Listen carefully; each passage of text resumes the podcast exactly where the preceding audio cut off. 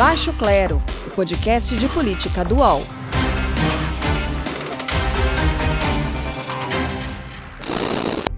Ele é advogado, talvez a maior referência do Brasil na atualidade na área criminal. Estreou hoje como colunista no jornal O Dia, com um artigo em que fala de democracia, usando como ferramenta uma de suas paixões, que é a poesia.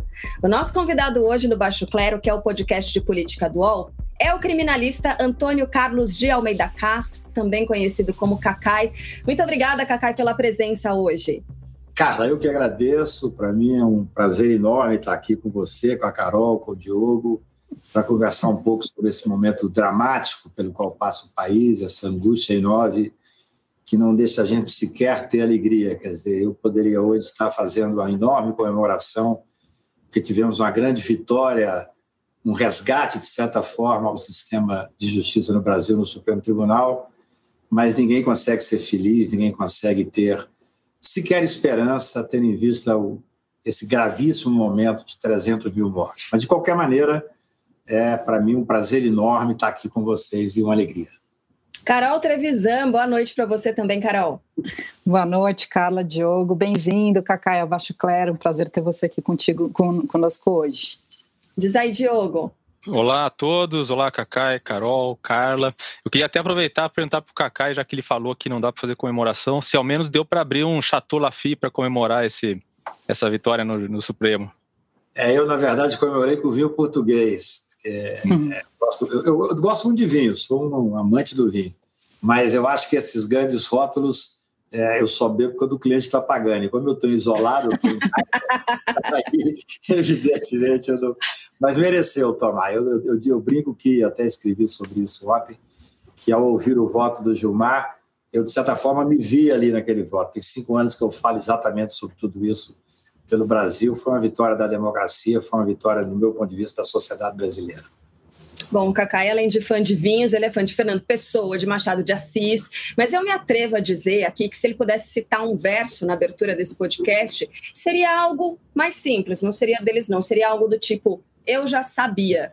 Inclusive aqui no UOL, né, Cacai, você já afirmou em uma entrevista, coisa de três anos, o seguinte: Moro terá um fim melancólico, falando sobre a parcialidade do ex-juiz e ex-ministro Sérgio Moro. Na sua opinião, o fim melancólico é esse, do reconhecimento né, dos ministros do Supremo sobre a parcialidade do Moro, ou o Moro pode ainda responder hum. a outros processos criminais, por exemplo? Não, esse é, eu não diria nem que é o começo do fim, né? Em novembro de 18 eu dei uma entrevista para o UOL, porque eu conheço um pouco esse grupo. Eles são indigentes intelectuais, tinham toda uma estrutura política por trás. Eu falo isso tem cinco anos, quer dizer, é, eu se eu tivesse fazer um verso, eu faria um verso de um mineiro chamado Aperfeiçoa-te na arte de escutar. Só quem ouviu o rio pode ouvir o mar. E eles não ouviram, eles tinham uma ânsia pelo poder, tanto é que, no meu ponto de vista, e tenham falado e escrito sobre isso. Esse governo que aí está, esse governo necropolítico que faz o culto da morte, foi eleito por eles. Lá em 2018, essa entrevista que você se referiu, que o título era Muro terá um fim melancólico, eu fiquei perplexo de ver um juiz que prende o principal opositor, eu não sou lulista, mas sou um homem que acompanha a política, joguei para quatro presidentes da República, mais de 90 governadores, um homem que prendeu o principal opositor mercadeja a toga e aceita ser ministro do, daquele que ele elegeu. É algo. Ele esbofeteou o Poder Judiciário. Quando eu fiz essa entrevista, eu recebi telefonema de senadores, de ministros do Supremo, do STJ, dizendo: Cacá, você tem muita coragem. Ele vai ser ministro da Justiça todo poderoso. Eu falei: olha, é o poeta maranhense, a vida dá, nega e tira, nada como um dia após o outro. Então você faz uma pergunta muito interessante, cara, porque agora a minha preocupação é em poder defender, eu tenho que ser coerente ao Moro e a esse grupo dele, esse, esse bando dele de Curitiba, defender a ele todos os direitos que eles negaram a todos quando ele era juiz. Se eles usassem a régua enquanto procuradores da República, Deltan e o seu grupo, e enquanto juiz, o Moro, ele teria os procuradores que terem pedido a prisão deles e do juiz. O juiz teria que ter prendido eles, porque eles a gente está com uma certa instabilidade com o sinal do Cacai, mas voltou, Cacai. Você estava dizendo que eles até deveriam sair presos dali, né? Não, eu acho que se eles. Eu não quero que eles saiam presos, eu acho que eles têm, eles uhum. têm o devido processo legal. Eu tenho certeza que hoje ele fica muito alegre com essa decisão do Supremo, porque eu, eu penso que ele, se for condenado e, preso, e condenado ao final, ele tem que ser recolhido à prisão tão somente após o trânsito em julgado. Aquilo que nós defendemos, não só para os, os nossos clientes, mas para a sociedade, nós defendemos para eles. Agora, é claro, essa decisão de ontem, nós temos, nós tivemos a primeira, decisão do Faquin, que é a questão de incompetência, da vara de Curitiba, eu sempre falei sobre isso, quer dizer, o Moro, como ele tinha um pensamento político, o Supremo agora diz isso, é fácil para eu dizer isso agora, eu falei isso há cinco anos, ele tinha um, um, um, programa político, uma estrutura política, por isso é que eles queriam lá 3 bilhões da fundação que ia ser coordenado pelo Ministério Público. Como é que pode ser isso? Então, esse grupo tinha uma estrutura política, é um direito deles, eles não podem instrumentalizar o Poder Judiciário e o Ministério Público Federal. Isso é que é importante de nós termos essa visão. Então, para mim, nesse momento agora, é, passado esse primeiro momento em que o Supremo disse: olha, houve uma instrumentalização, eles fizeram isso politicamente, o próximo passo, necessariamente, é fazer uma investigação se houve crime. Nós não. Você fala, mas agora chegou o fim da linha para o Moro? Não, talvez tenha começado um processo mais sério de investigação. Inclusive, Carla, eu falo há sete, oito meses, porque me espanta muito essa história da, da Força Tarefa de Curitiba, ela se julgava maior do que o Ministério Público. Então, por exemplo, você tinha procuradores que moravam em, em Curitiba e eu tinha a notícia que eles recebiam diárias. Olha, a maioria dos meus amigos aqui em Brasília são procuradores, são pessoas da AGU, pessoas sérias, que para receber uma diária tem que ser muito cuidadoso, porque são pessoas que têm, evidentemente, o cuidado com a coisa pública. Agora soube que o TCU está fazendo uma investigação para dizer se foi legal ou não essa farra, porque o Poder 360 deu uma matéria que só quatro procuradores receberam 5 milhões de reais de diária nesse período. Então, assim, eu acho que é hora de, de nós sabermos o que realmente existia na estrutura que eu venho denunciando há muitos anos desse grupo que instrumentalizou em busca do poder. Eles têm o direito de buscar o poder? Tem, mas não instrumentalizando o judiciário, não instrumentalizando o Ministério Público. O julgamento de, dessa semana foi importantíssimo, porque não é só a questão da competência.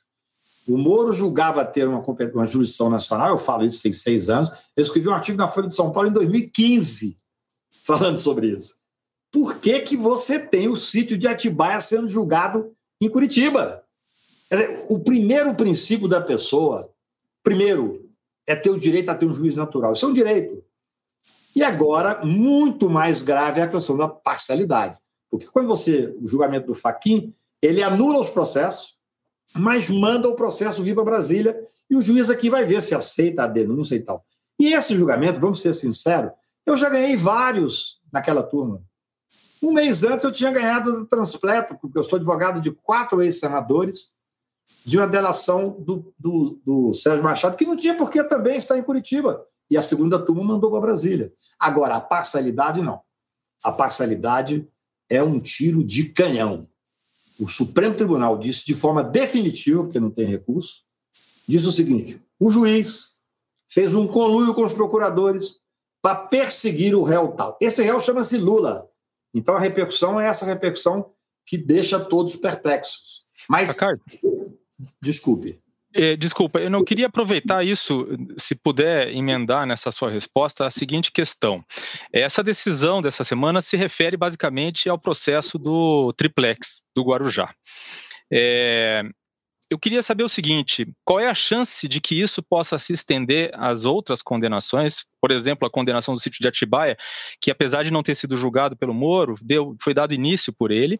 E também, é, em relação aos outros réus da Lava Jato, até que ponto essa decisão pode ser usada por esses outros réus também para anular seus processos? Diogo, a sua colocação ela é fundamental para a gente entender a dimensão disso. Só para terminar a frase que eu estava dizendo, eu gosto muito de tirar o Lula da história para as pessoas entenderem. Imagine que amanhã você tem uma decisão sobre guarda de filho. Na noite anterior, você descobre o um e-mail do juiz para a promotora e para a advogada do outro lado, dizendo o seguinte: defende tal tese que eu vou dar a guarda para você.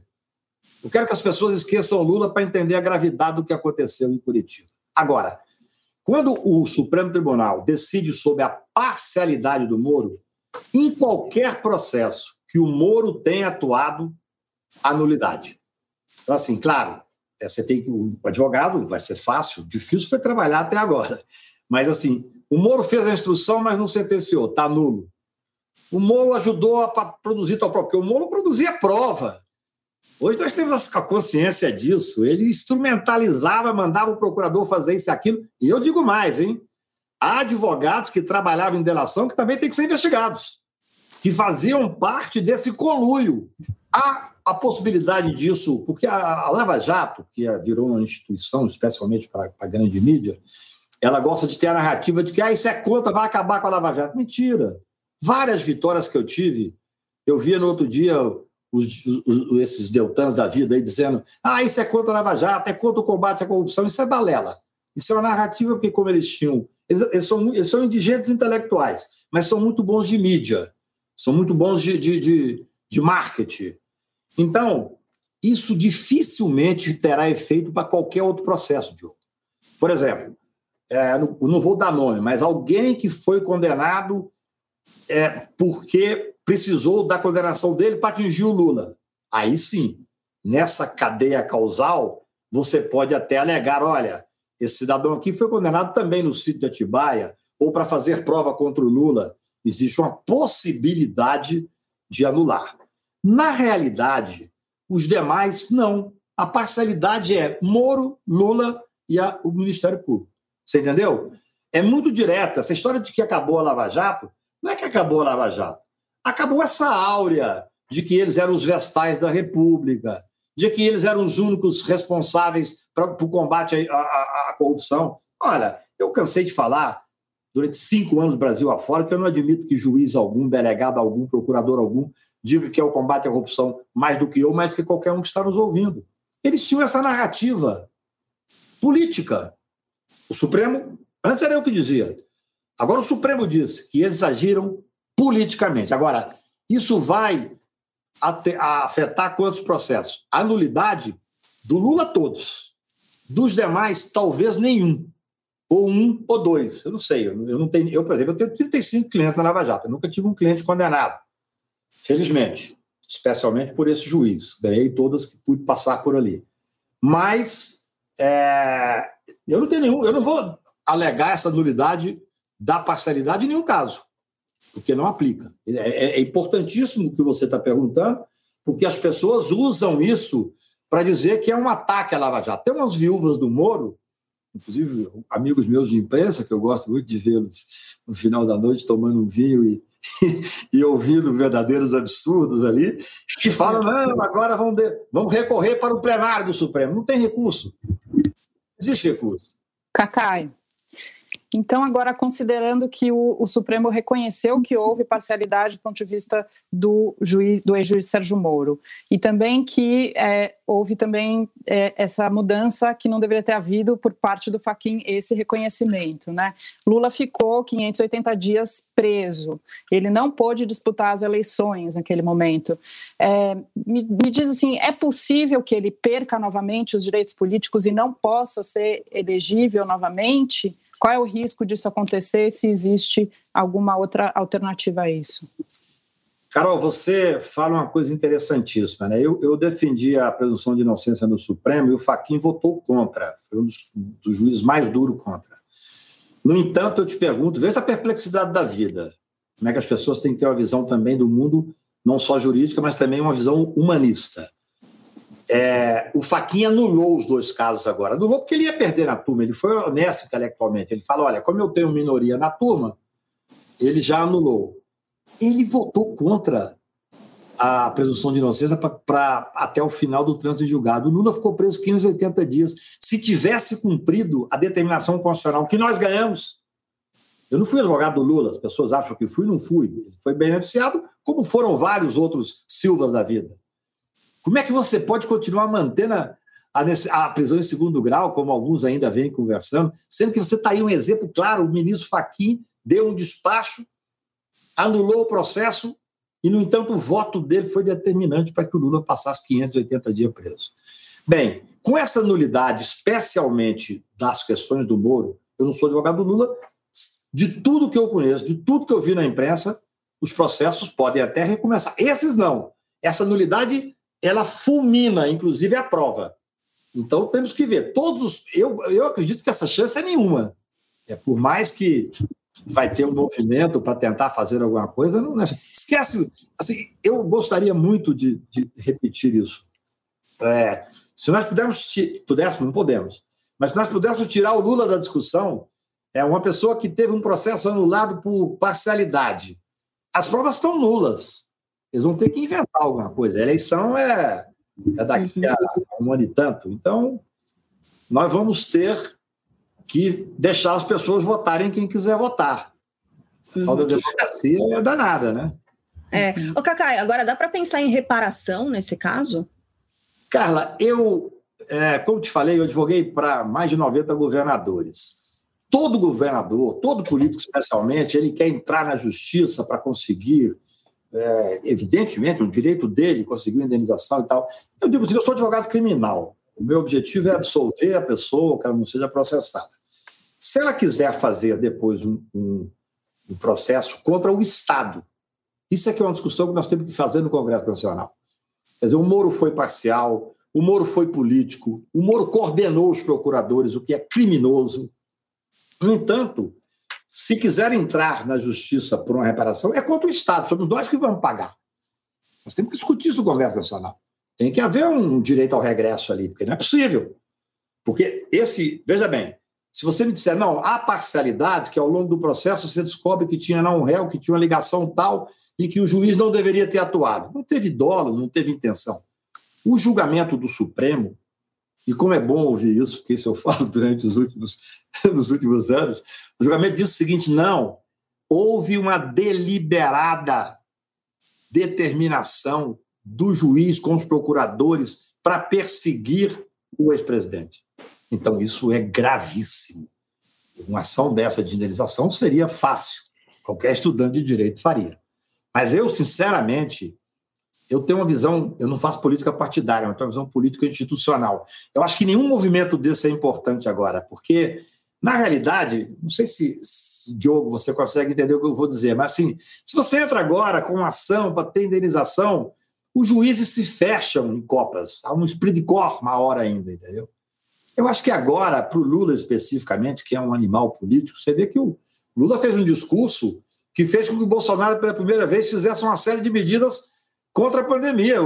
Ele está seguindo o discurso do Lula. E como eu acho que o nosso momento é tão grave, eu estou até apoiando qualquer movimento que se tenha, porque o mais importante agora, eu não tenho nenhuma dúvida, é enfrentar a pandemia. Mas ele tem o direito de fazer uma ação de indenização? Claro que tem. É uma ação razoavelmente fácil. Porque se fosse simplesmente um, o fato de ser ter se considerado suspe, é, suspeito e, e, e, ser parcial por um erro qualquer de interpretação, aí eu acho que não é caso de indenização. Mas nesse caso, não. O Supremo foi categórico. O que houve ali foi uma deliberada ação política. O Moro coordenava um grupo de procuradores com um fim político.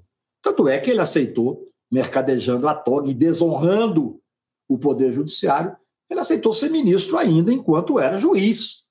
É algo absolutamente. Eu nunca vi isso, por isso é que eu disse lá naquela. Esse homem vai ter um fim melancólico. Agora, isso tudo que aconteceu, Cacai, fala muito também sobre o sistema de justiça, né? Porque fica parecendo que ficou na instância só do Supremo, mas passou por diversas instâncias que toparam esse tipo de conduta. É, o Lula foi muito incisivo muitas vezes ali nessa discussão, falou isso na imprensa também muitas vezes, que havia uma parcialidade, sim, por parte do juiz, e aí teve o TRF 4, teve o STJ, aí teve o Supremo. Todos esses demoraram até agora para considerar é, que foi parcial esse, esse julgamento, né? O que, que isso fala do sistema de justiça? Isso é doloroso. O Poder Judiciário brasileiro é um poder falido, na verdade. Né? Você demora a discutir uma causa dessa durante todos esses anos, com todos os prejuízos. Nesse caso concreto, não é um prejuízo só para a pessoa que ficou presa, que já seria o suficiente para ser um escândalo, é prejuízo para o país. Nós poderíamos estar outro país hoje. Nós temos 300 mil mortos oficial, talvez 400 mil, segundo alguns técnicos, por causa da subnotificação, 3 mil mortos por dia, porque esse presidente que está aí, ele é filho direto desse episódio. Ele é filho direto da ação, claro que não foi o único, a única força, Mas, para mim, o principal eleitor foi exatamente o grupo que o Moro coordenava e que prendeu o principal opositor. Então, tudo isso é extremamente. Nós temos que discutir, a, a imprensa, inclusive. Olha, eu vou te dizer, quando lá, quatro, cinco anos atrás, eu resolvi sair do Brasil para fazer essa discussão, te repito, com prejuízo pessoal, profissional, fazia duas, três palestras por mês no interior, nas capitais do Nordeste, no do Sul e tal, eu ficava impressionado, porque eu falava, gente, eu vivo num país diferente, porque eu falava para 4 mil pessoas em Cuiabá. Todo mundo concordava comigo. No entanto, ninguém tinha coragem de, de fazer enfrentamento dentro do Poder Judiciário. É uma coisa incrível. Quando você falava para discutir teoricamente o direito, todo mundo achava que você tem toda razão, mas eu nunca tinha pensado nisso. Mas os tribunais foram coniventes. A imprensa, olha, a força da imprensa é uma coisa inacreditável. O Moro ainda é, a não ser que aconteça algumas coisas que a gente imagina que pode acontecer, ele ainda é um candidato potencial de grandes grupos de mídia, inclusive. Então, esse poder, nós não somos. Olha, nós já temos algum tempo de estrada trabalhando em processos que têm esse interesse midiático. Então, nós sabemos da dificuldade. O Supremo Tribunal, eu me lembro que é, a gente levantava. Eu ganhei muitas ações no Supremo, nós ganhamos, não foi recebida. Porque quando chegou no Supremo, eu diria que as coisas começaram a ser enfrentadas de uma forma dentro do direito constitucional. As delações tiveram um enfrentamento mais sério. As delações serviam. Existiam, eu falo isso há seis anos, existia uma, uma, um mercado de delação. Eu mesmo tive um cliente há cinco anos atrás que me procurou e falou: Caio, eu já te paguei, confio só em você, mas recebi a notícia que eu devo procurar um advogado tal, que é ligado ao procurador tal, e aí eu vou conseguir sair. Eu falei: olha, meu amigo, eu não faço isso, eu procuro quem você quiser. Então existia um mercado conhecido lá em Curitiba. E a imprensa, evidentemente, contribuía para isso. Você lembra quando o Gilmar deu o voto há duas semanas atrás, ele teve 33 minutos no principal jornal do país de visibilidade. Antigamente ele tinha um. O Gilmar falar há três anos atrás, o Supremo tem um encontro marcado com excesso de prisão preventiva. Eu estava rouco de falar isso, mas eu sou um advogado. Como é que você podia ter prisões que duravam um ano, dois anos, e um procurador da República, depois um subprocurador, disse que não, a prisão nós usamos para conseguir delação. Isso é um escárnio. Quando você debate isso fora do Brasil, as pessoas não acreditam no que você está dizendo. Eu acho assim, o sistema de justiça, esse julgamento de ontem me deu um pouco de esperança. É beneficiado por isso é o cidadão comum, é a sociedade como um todo.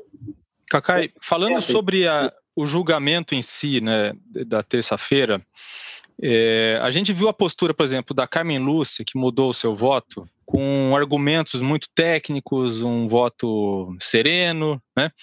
E, por outro lado, a gente viu a reação do ministro Gilmar Mendes ao voto do Cássio Nunes Marques e uma reação muito emotiva, né? Ele faz ali, por exemplo, ilações até pessoais sobre o juiz Sérgio Moro a respeito. Você compraria um carro do juiz Sérgio Moro, né?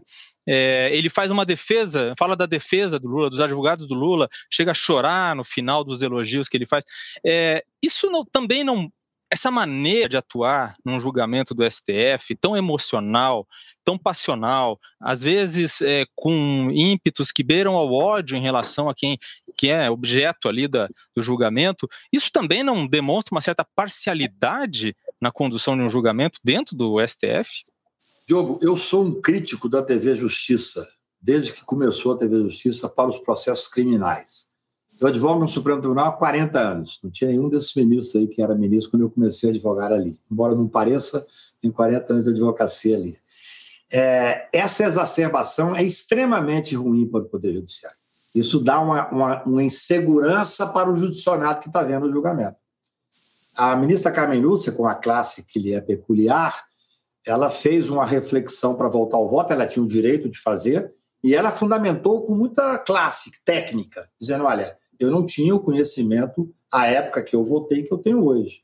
Assim devem ser os julgamentos. Agora, esse julgamento é, teve uma, uma passionalidade que eu concordo com você que não deveria ter. Mas isso começou, Diogo, se você me permite, no julgamento da 470 do mensalão. No mensalão, nós vivemos dentro do Supremo Tribunal cinco, seis meses com televisionamento direto, onde você ia parecer um artista de cinema. Então, aquilo ali, no meu ponto de vista, houve uma divisão e uma espetacularização do processo penal. Ela não serve principalmente para quem é investigado. Eu fui advogado do Duda Mendonça e ele foi absolvido. No entanto, no imaginário popular, ele é condenado. Ele fala comigo, Cacá, eu sou mensaleiro mudou para Portugal e para Polônia para trabalhar. Então eu concordo com você. É muito ruim esse tipo de discussão. As pessoas são humanas e absolutamente vaidosas. Ministro Supremo, você imagina, está lá com uma beca preta, o Brasil inteiro te vendo, a sua decisão vai mudar a história do país. E aí você tem um debate e esse debate fica exacerbado. Isso é ruim para o judiciário, isso é ruim para o judicionado, mas essa é a realidade. No meu ponto de vista, a TV Justiça tem uma enorme força. Vocês se lembram muito bem da discussão do, do Barroso com o Gilmar, que virou música depois e tal. tal. Isso é um... Você é uma pessoa horrível, né? É, você é uma pessoa é. horrível. horrível. a mistura do ódio com o mau sentimento, não era isso? É, a, a, dava até uma melodia boa, viu? Doutor, agora, eu não sei Pitadas de psicopatia, exatamente. Eu não sei se eu complico o senhor quando eu pergunto o seguinte: o senhor está dizendo, claro. são 40 anos já de, de, Supremo Tribunal Federal, convivendo com ministros que passaram por ali. É, vocês, o Diogo puxou né, esse assunto da ministra Carmen Lúcia, falou dessa passionalidade do ministro Gilmar Mendes, e a gente tem uma figura nova, né, um novo personagem, o ministro Cássio Nunes Marques, que gosta de ser chamado de Nunes Marques, e que apresentou um voto cujo embasamento técnico foi alvo de de críticas por parte de alguns. Eu gostaria de saber a avaliação do senhor com relação a esse voto. Olha, é, sempre que o voto é contrário aos nossos interesses processuais, o voto está errado, né? essa é uma regra. A gente, a gente sabe de que lado está o voto quando você fala assim, o respeitável voto ou o brilhante voto. Se é respeitável, é porque não concordou com a nossa tese. É, obviamente, eu discordo do ministro Nunes Matos, não faço nenhuma crítica o único ponto do voto do ministro que causou espécie para quem faz direito criminal há tantos anos é quando ele disse sobre a discussão do, do aproveitamento da prova do hacker. Essa é uma discussão que vai se dar agora e que vai mobilizar os, o judiciário e os, e os advogados criminais e constitucionalistas. E que ele disse: não, essa prova não pode ser usada sequer para a defesa. Isso não existe. Quer dizer, toda a jurisprudência, praticamente do mundo inteiro, e toda a doutrina é que a prova pode ser usada para defesa. No mais, eu acho que eu aprendi a não fazer críticas é, direta, porque ele tem o direito de fazer aquele voto. Eu acho o ministro Nunes Marques um ministro preparado. Tem muito tempo ainda do Supremo Tribunal. A gente tem que acostumar a respeitar os votos. Ele deu um voto que eu discordo, mas ele deu um voto fundamentado. Essa é a regra Infelizmente, nós ganhamos de 3 a 2 Se tivesse perdido, talvez eu estava aqui criticando mais. Inclusive, ele deu uma resposta bem contundente né, para o ministro Gilmar Mendes, é, avisando que ele ficará 26 anos ainda é, no Supremo, que essa discussão ainda pode ser feita inúmeras vezes, né, Cacai?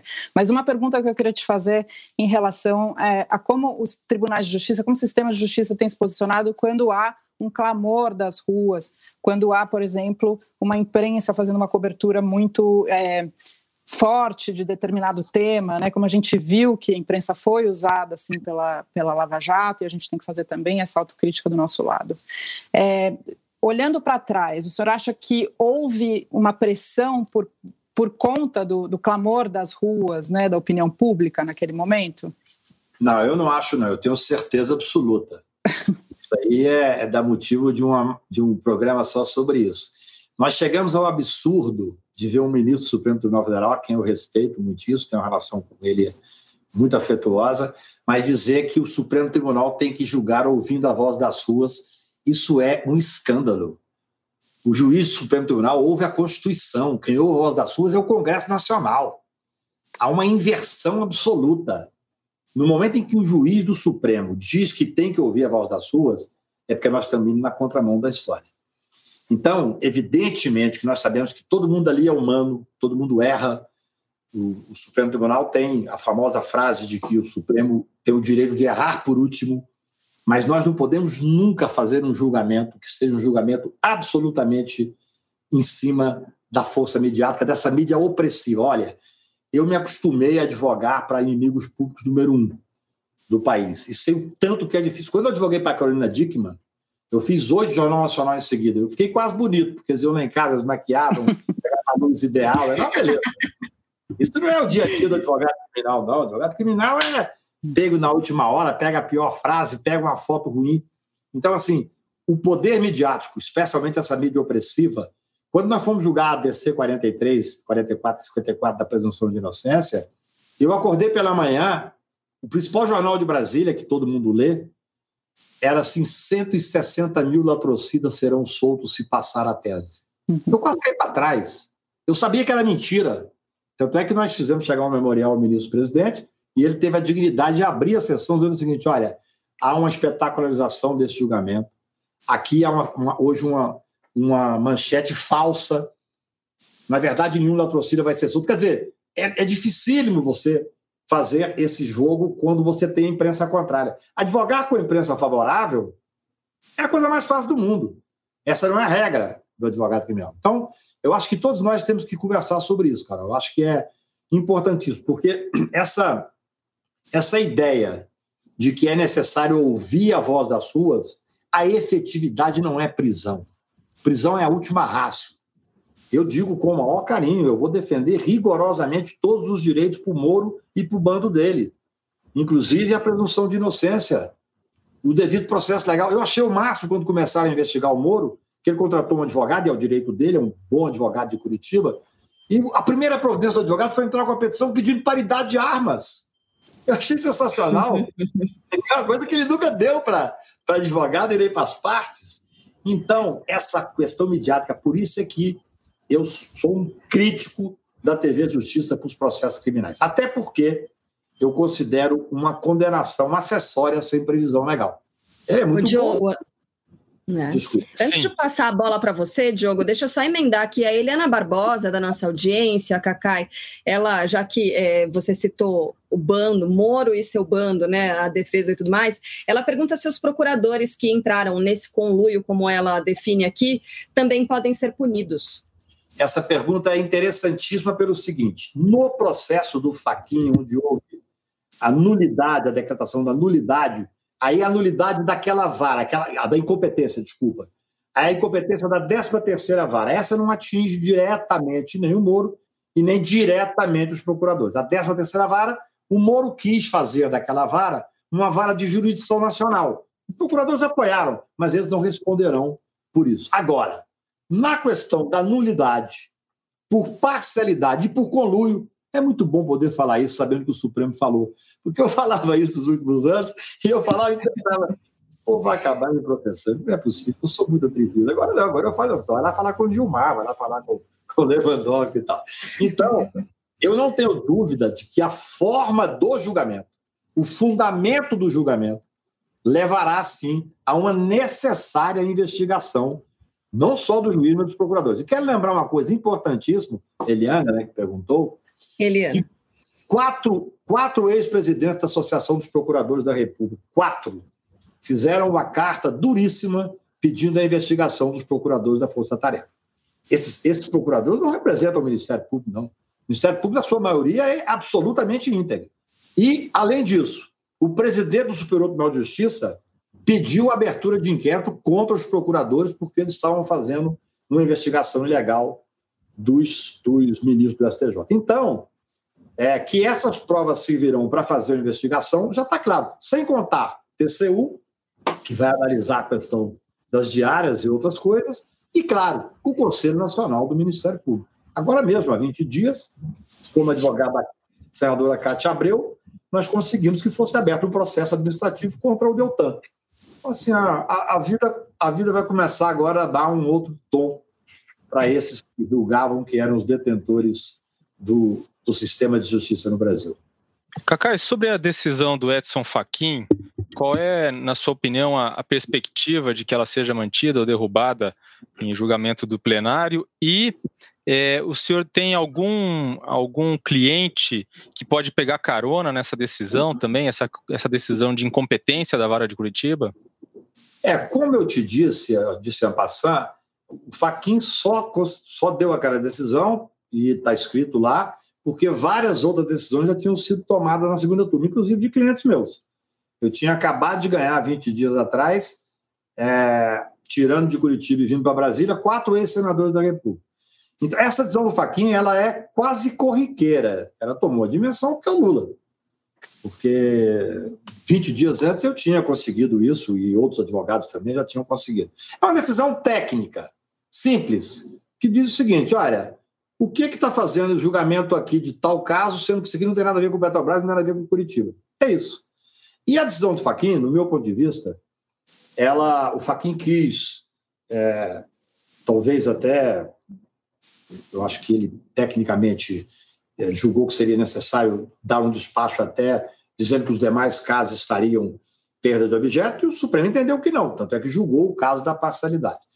Eu acho que vai ser mantido, Diogo, porque ele próprio fala que está anulando, por considerar que a vara de Curitiba não é competente, a 13 terceira vara, porque vários outros casos já foram julgados na segunda turma.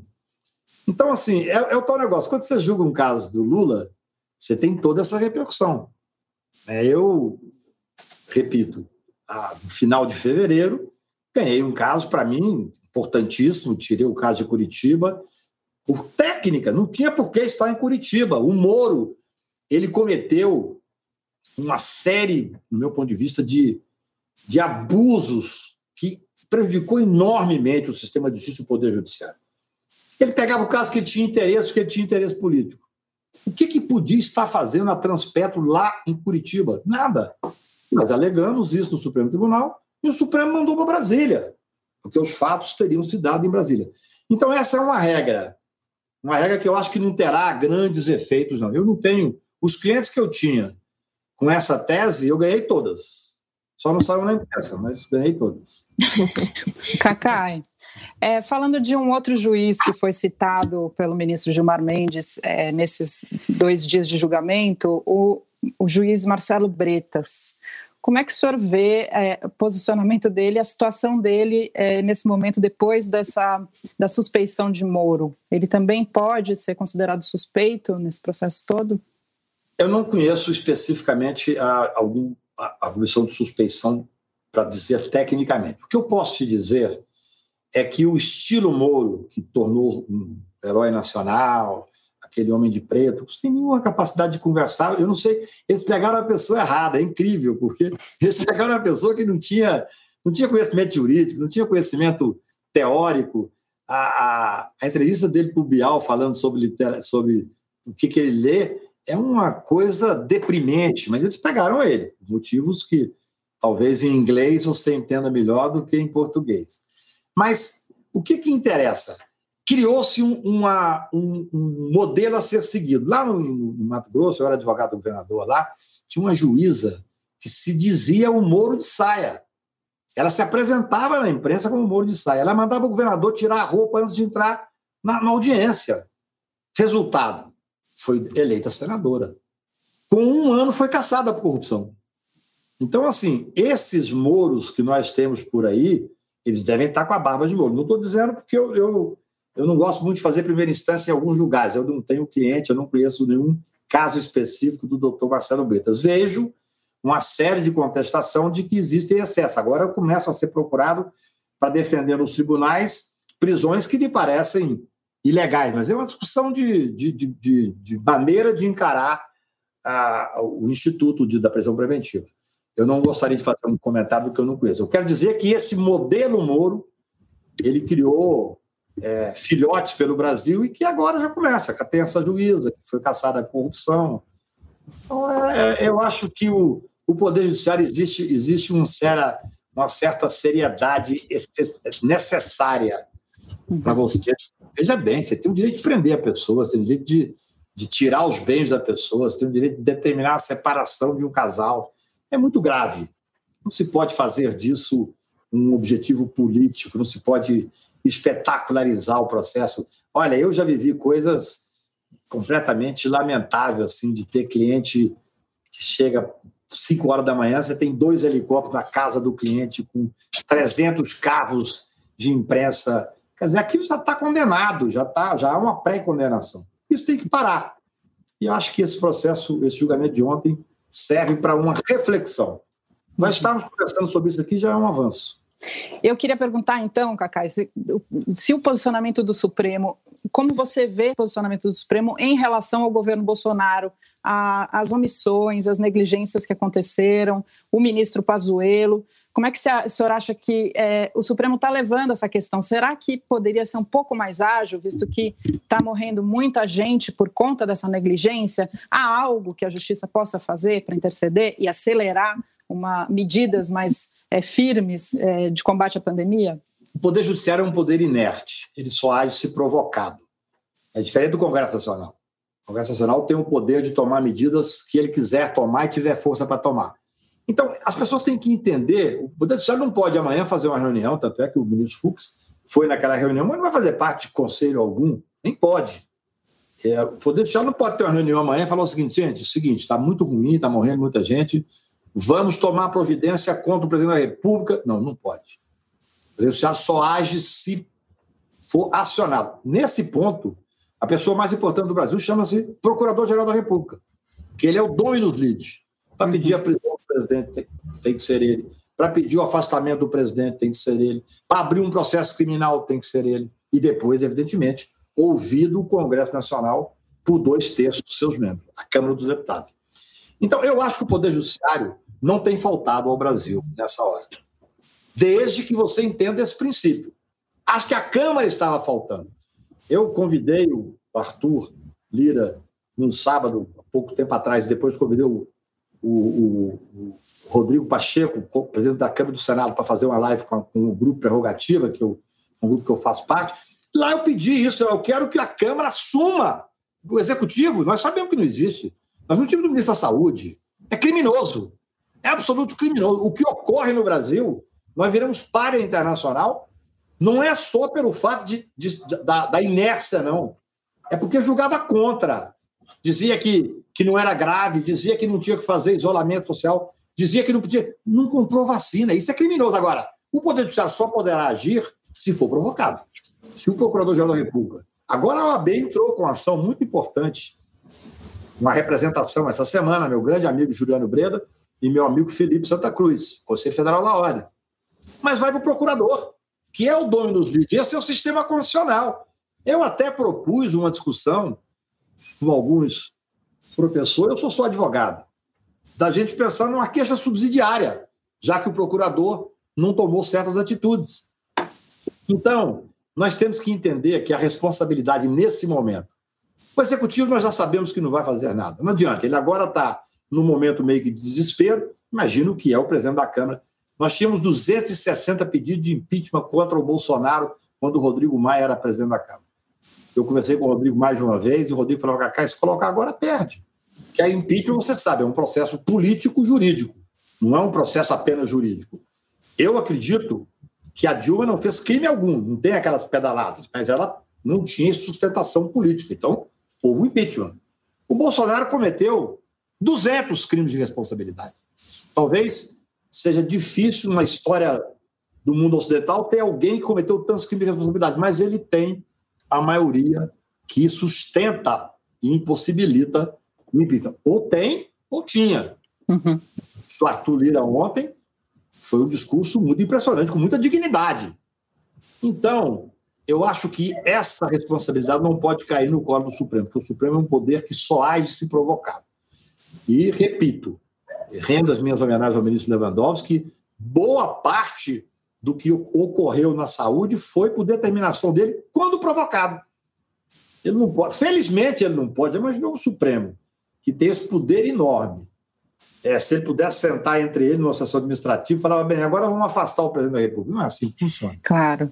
Uhum. Uhum. Eu vou então mudar o foco e vou puxar para a Lei de Segurança Nacional, já que a gente está falando, é, o senhor estava falando sobre é, essa base do presidente da República, a sustentação política dele, que muito se dá por causa de uma comunicação tanto quanto agressiva. E nessa última semana, é, o senhor discutiu, né, inclusive com deputados, possibilidades de mudança na Lei de Segurança Nacional, que foi usada como base para a prisão do deputado Daniel Silveira e também para aquela investigação, pedido de depoimento do youtuber Felipe Neto. Pergunto, Cacai, se existe equivalência na aplicação dessa lei, né, no embasamento, nesses dois casos diferentes. Primeiro, de Daniel Silveira, que ameaçou o Supremo, ameaçou as instituições, e outra do Felipe Neto, que classificou o presidente como genocida. Há equivalência?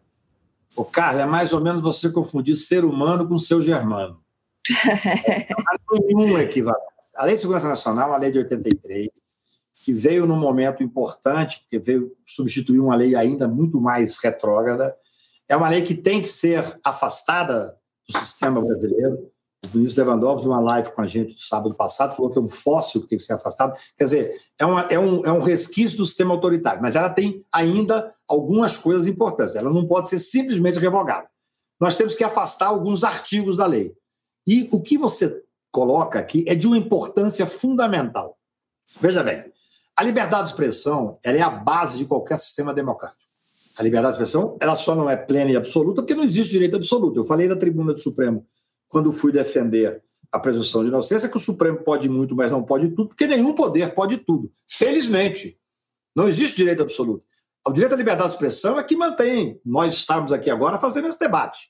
Agora, os excessos têm que ser apurados e, se for o caso, evidentemente responsabilizados. Então, assim, você querer aplicar a Lei de Segurança Nacional a um artista, ao Arueira, a um jornalista, a um influencer como Felipe Neto ou qualquer outro que tem o direito de criticar, está claramente fora da, do espírito da Constituição brasileira. Agora, o que, que aconteceu no caso desse deputado? É totalmente diferente. É um grupo financiado que tentava desestruturar institucionalmente o poder constituído. Isso, está previsto na lei, tem que ser cumprido, sim.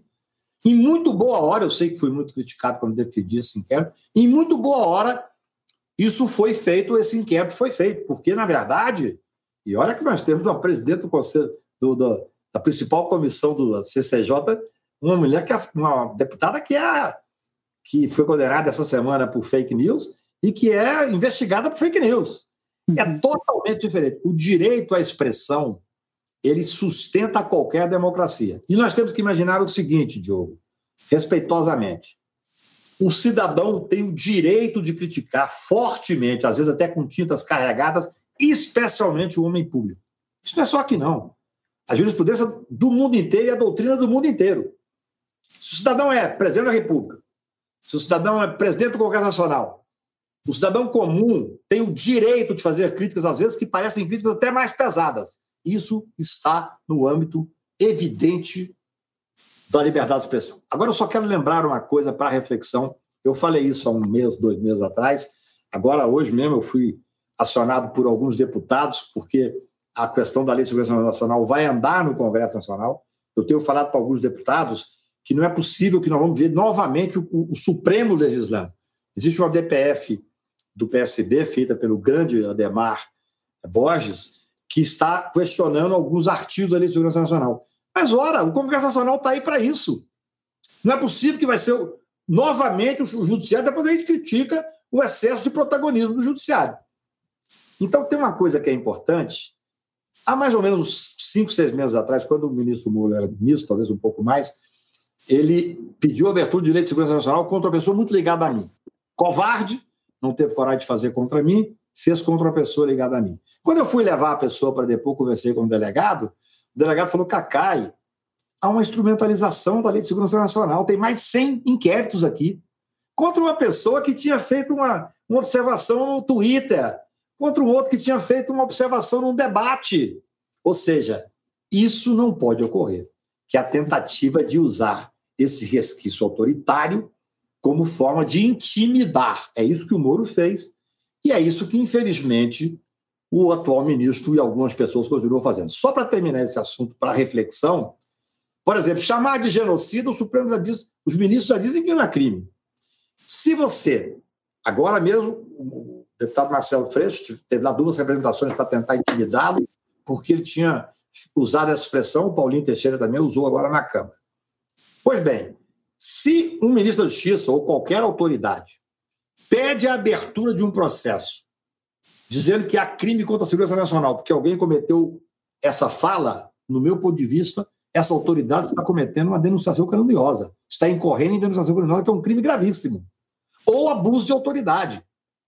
Então, nós temos que começar a questionar isso. O que nós temos que fazer agora é uma discussão na sociedade para mudar essa lei, e que eu espero que venha é, do Congresso Nacional, porque senão o Gilmar vai dar um liminar, e aí nós vamos ter outra vez é, a crítica dos excessos do Poder Judiciário. Mas é uma lei que tem fundamentos que, que, são, que foram recepcionados pela Constituição, mas que, em boa parte, tem que ser extirpado, porque não combina com o espírito da Constituição de 88. Não é, não. Então, deixa eu agradecer aqui. A gente é, estendeu bastante a nosso, o nosso episódio de hoje do Baixo Clero, podcast de Política do porque o papo tá bom, renderia muito mais, mas o nosso espaço é limitado. Deixa eu agradecer aqui ao é, advogado, criminalista Antônio Carlos de Almeida Castro, Cacai. E deixa eu pedir uma dica de leitura para você, Cacai, porque estou vendo essa biblioteca enorme aí às suas costas. Eu acho que algo, muita coisa boa tem. Queria saber uma indicação sua, qual é o seu preferido aí, ou pelo menos o do momento. Olha, eu tenho um que é dos últimos 40 anos, então, evidentemente, que é o, é, Fernando Pessoa, para mim, é a grande luz da minha vida literária. E recentemente, quando descobriram aquele baú e que veio o livro do Desassossego, eu acho o maior livro do mundo. É algo que realmente dificilmente eu, eu passo um dia sem, sem ler Fernando Pessoa. Eu tenho, eu fiz uma brincadeira, Carla, é, Carol e Diogo, é, por causa dessa angústia toda de ter que ficar em casa há quase há mais de um ano, na verdade eu, eu, eu, criei uma brincadeira de poesia ao final da tarde. Eu moro numa casa na beira do lago, final de tarde eu leio poesia e comecei a mandar para os amigos. Hoje eu já tenho um link aí que eu mando para mais ou menos 500 pessoas, para uma ideia. Todo final de tarde eu, eu recito uma, quatro, cinco, seis poesias e tal.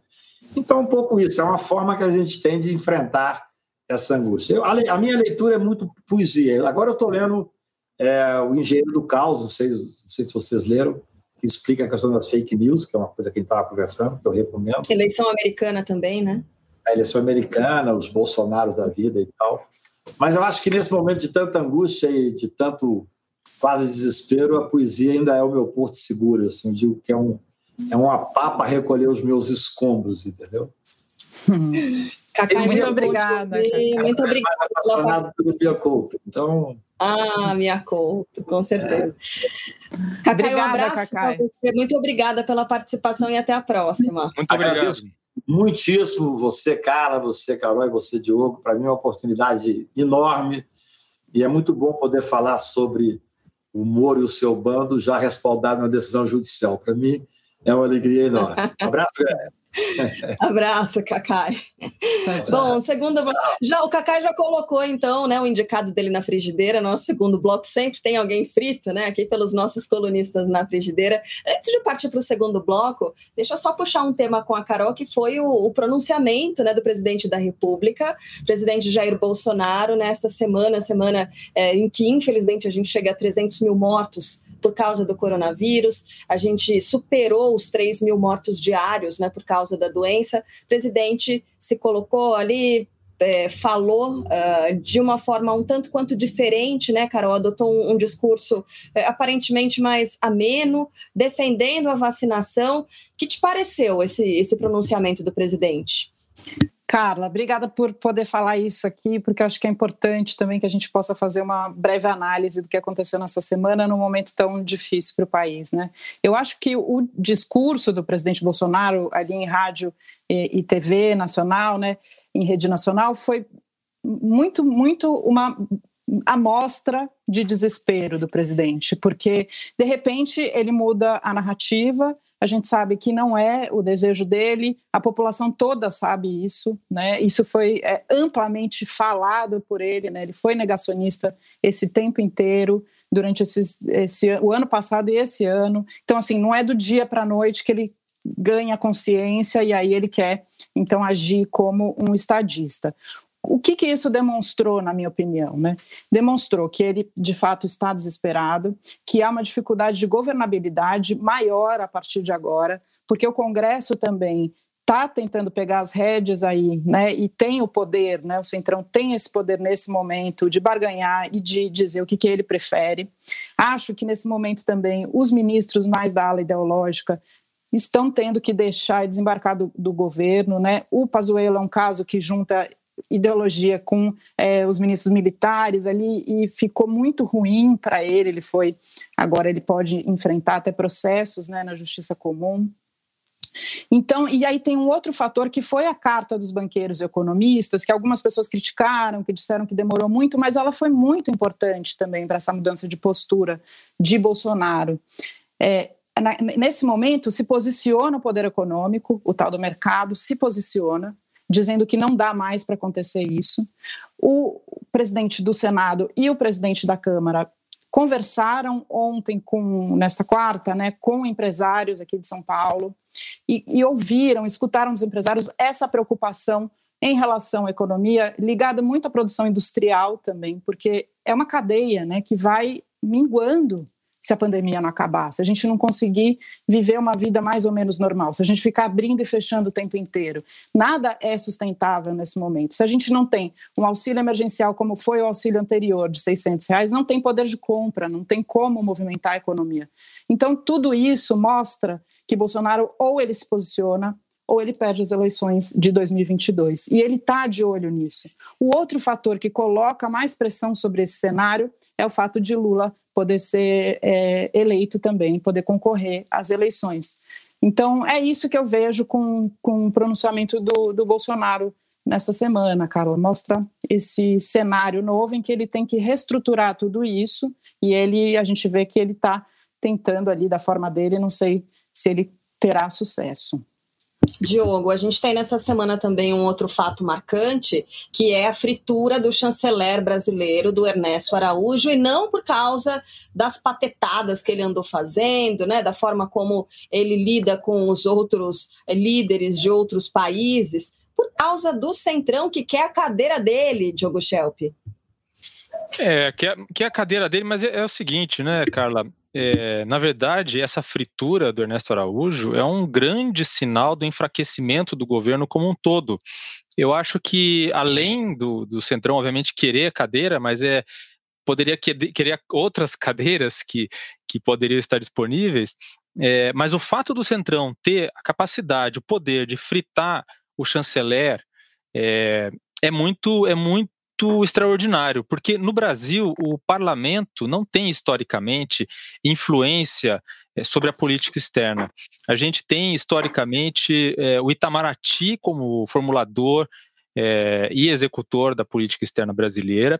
Isso mudou um pouco, mudou bastante, na verdade, com a presidência do Fernando Henrique Cardoso, que instituiu ali a, a diplomacia presidencial e se aprofundou na presidência do Lula, é, que também fez uma diplomacia presidencial e ainda mais intensa do que Fernando Henrique Cardoso.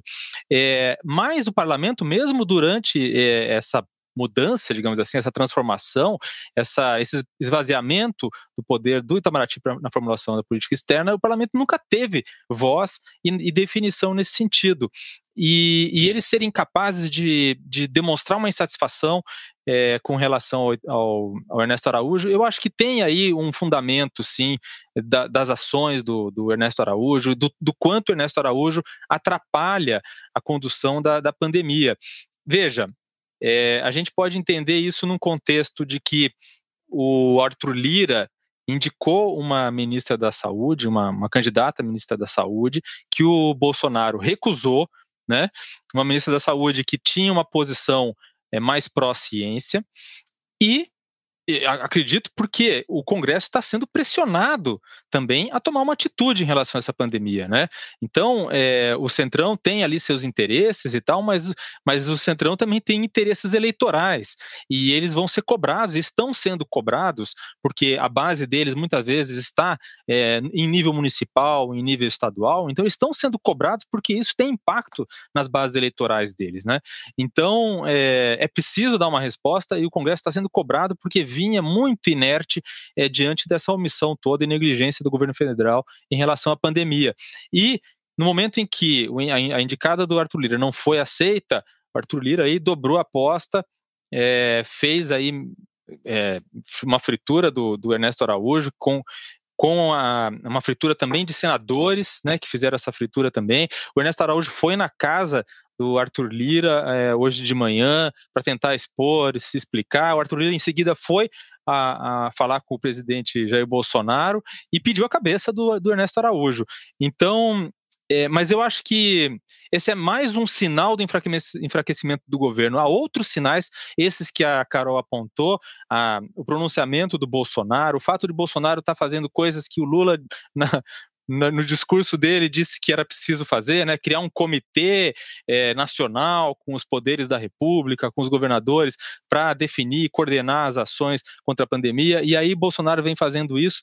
É, então tudo isso é um sinal de enfraquecimento do presidente Jair Bolsonaro e essa a questão toda é assim mudar o, o, o chanceler vai mudar de fato a política externa brasileira é possível que não, enquanto também estiver o Felipe Martins, assessor da presidência, influindo na política externa, e o Eduardo Bolsonaro, filho do presidente, que é, digamos, a tríade, né? Bolso Eduardo Bolsonaro, Felipe Martins e chanceler Araújo. Ai, ai, daqui a pouquinho tem a frigideira aqui do Baixo Clero. Em alguns segundos, a gente está de volta com o segundo bloco. Posse de Bola é o podcast semanal do All Sport sobre futebol. Às segundas e sextas-feiras, eu, Eduardo Tironi, converso com Juca Kifuri, Mauro César Pereira e Arnaldo Ribeiro sobre o que há de mais importante no esporte favorito do país. Você pode ouvir o Posse de Bola e outros programas do UOL em uol.com.br/podcasts, no YouTube e também nas principais plataformas de distribuição de podcasts. Reta final do nosso episódio de hoje do Baixo Clero, podcast de política do UOL. O Diogo puxou a tríade, Carol Trevisan. Uhum né, do, da chancelaria do Brasil, aí tem Ernesto Araújo, tem o assessor, é Felipe, desculpa, qual é o sobrenome dele? Martins. Felipe Martins, inclusive Felipe ele Martins. fez, se envolveu numa polêmica. Pera, pera, tá bom, pera, tá bom, tá bom. Não vem, não vem parar a frigideira. Não vale queimar Sem a frigideira dos outros.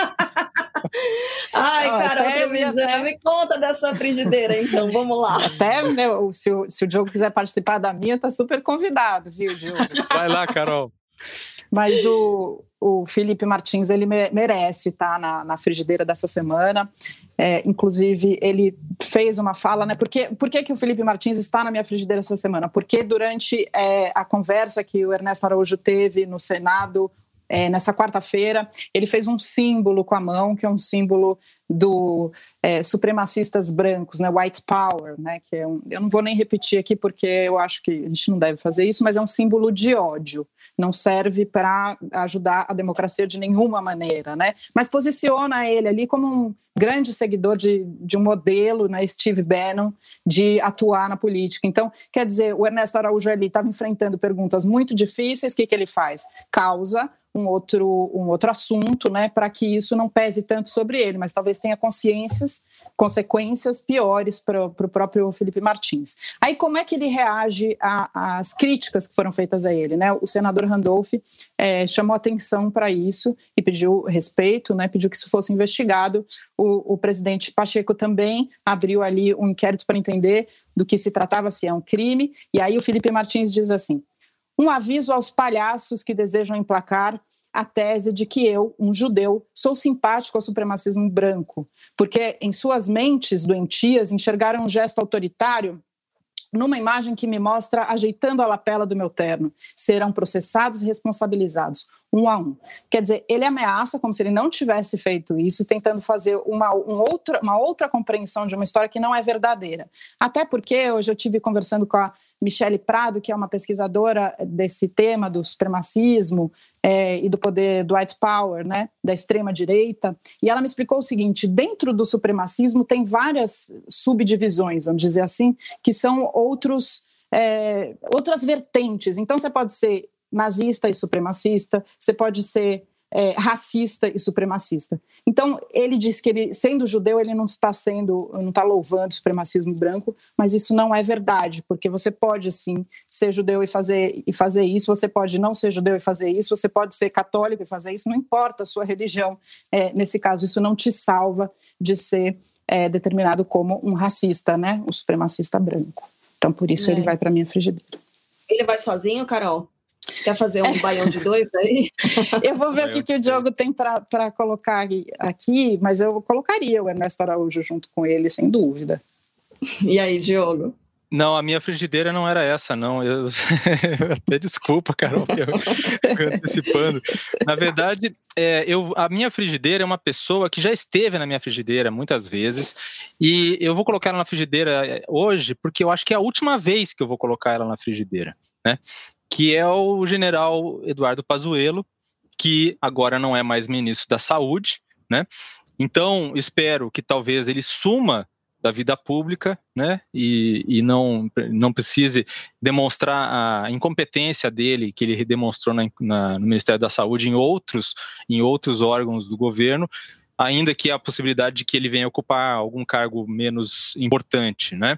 Mas o Pazuello vai, vai para minha frigideira porque no discurso dele de saída do, do, do, governo, do cargo de ministro da Saúde, ele, ele veio com algumas justificativas, ele trouxe de justificativas para para a saída dele, é, afirmando que foi uma questão política e que ele só saiu ou foi saído, digamos assim, porque foi honesto, porque ele não aceitou é, o jogo político, não aceitou é, atender a interesses privados ou de grupos de interesse.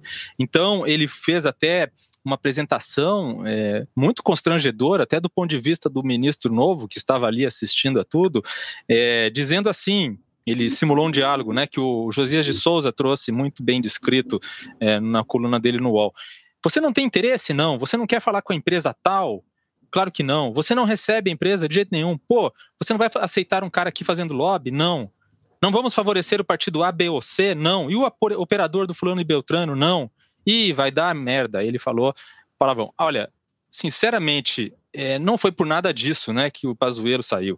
É, o Pazuello fez uma gestão desastrosa, é, tem os exemplos aí do oxigênio em Manaus, mas tem também toda a subserviência dele em relação ao Bolsonaro, em, quanto, quanto, a questões que o Bolsonaro não tinha o menor conhecimento, como a promoção de medicamentos sem eficácia, e que, como o UOL está mostrando em várias reportagens aí, está matando gente, porque está destruindo o fígado das pessoas, enfim, causando uma série aí de, de efeitos colaterais graves. É, também foi é, muito é, incompetente na questão das vacinas, na questão da compra de seringas, enfim, é um conjunto da obra que para o Pazuello merece estar nessa frigideira, que espero que seja a última que na qual ele apareça aqui no Baixo Clero. Também achei feio, Diogo. Também achei feio, mas ó, confesso uma coisa, eu não esperava nada diferente, viu? Né? Pelo que a gente viu ao longo de todo esse governo, no combate à pandemia, essa falta de uma covardia mesmo, né? Foi ele saiu de uma forma covarde, eu não esperava nada diferente. E a gente encerra assim então o episódio de hoje do Baixo Claro, podcast de política dual. Diogo Schelp, um beijo para você, se cuide até semana que vem. Até semana que vem, um beijo. E um beijo para Carol. Beijo, Carol. Saúde pra gente, hein? Saúde, um beijo, querida. Um beijo, Diogo. Beijo, pessoal. Tchau, tchau, gente. Até semana que vem. Baixo Clero tem apresentação de Carla Bigato, Maria Carolina Trevisan e Diogo Schelp. Produção: Laura Capanema e Arthur Stabile. Edição de áudio: João Pedro Pinheiro. Coordenação de Juliana Carpanês e Marco Sérgio Silva. Está encerrada a sessão!